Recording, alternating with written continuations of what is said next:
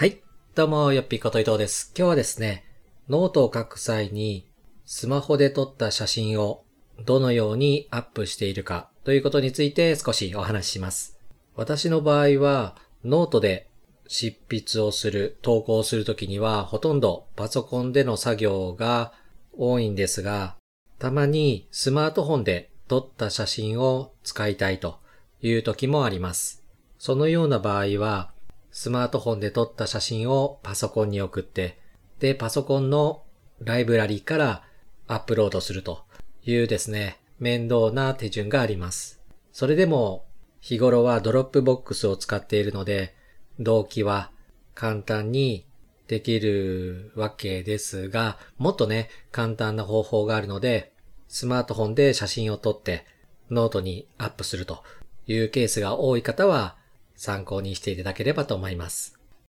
で、その方法なんですが、スマートフォンで撮った写真というのは当たり前なんですが、スマートフォンの本体の中にデータがあるかと思います。オンラインストレージで同期している方はね、同期してパソコンでアップロードすればいい話なんですが、その手順を踏まなくても、スマートフォンのノートアプリ、もしくはスマートフォンのブラウザからノートのウェブサービスにアクセスして、で、そこで一度記事として写真をアップロードします。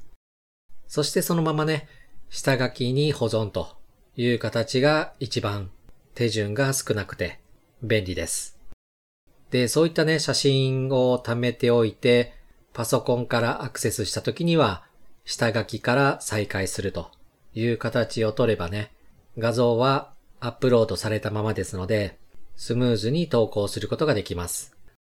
この手順に関しては、たった一つね、工程が抜けたというだけなんですけど、このね、一つの工程が抜けるだけでもかなり効率よく執筆できますし、写真や画像、そういうのがたくさんある場合はね、いちいちパソコンからアップロードするのは非常に手間がかかりますので、そんな場合はぜひ試していただければと思います。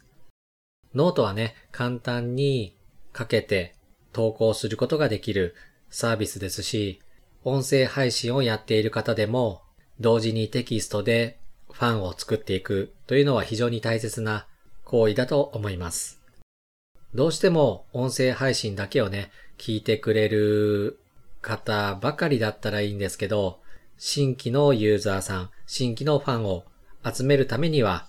そのプラットフォームだけじゃなくね、他の媒体、他のプラットフォームからもファンを獲得するということが長い目で見てもコツコツ運営していくためのポイントじゃないかなと思います。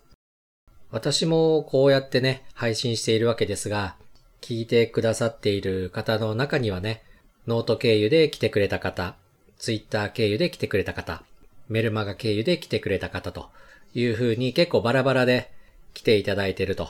いう状況ですので、どうしてもね、そのプラットフォームだけに頼ってしまうのはきついというところがありますし、それによって再生数が伸びない、フォロワーが増えないという悩みをね、抱えるくらいだったら、ほんの少しでもいいので、他の媒体に情報を掲載して、組み合わせて使っていく。そのようにうまく複合を展開していくことが大切ではないでしょうか。ということで、本日はこのくらいで、それではまた。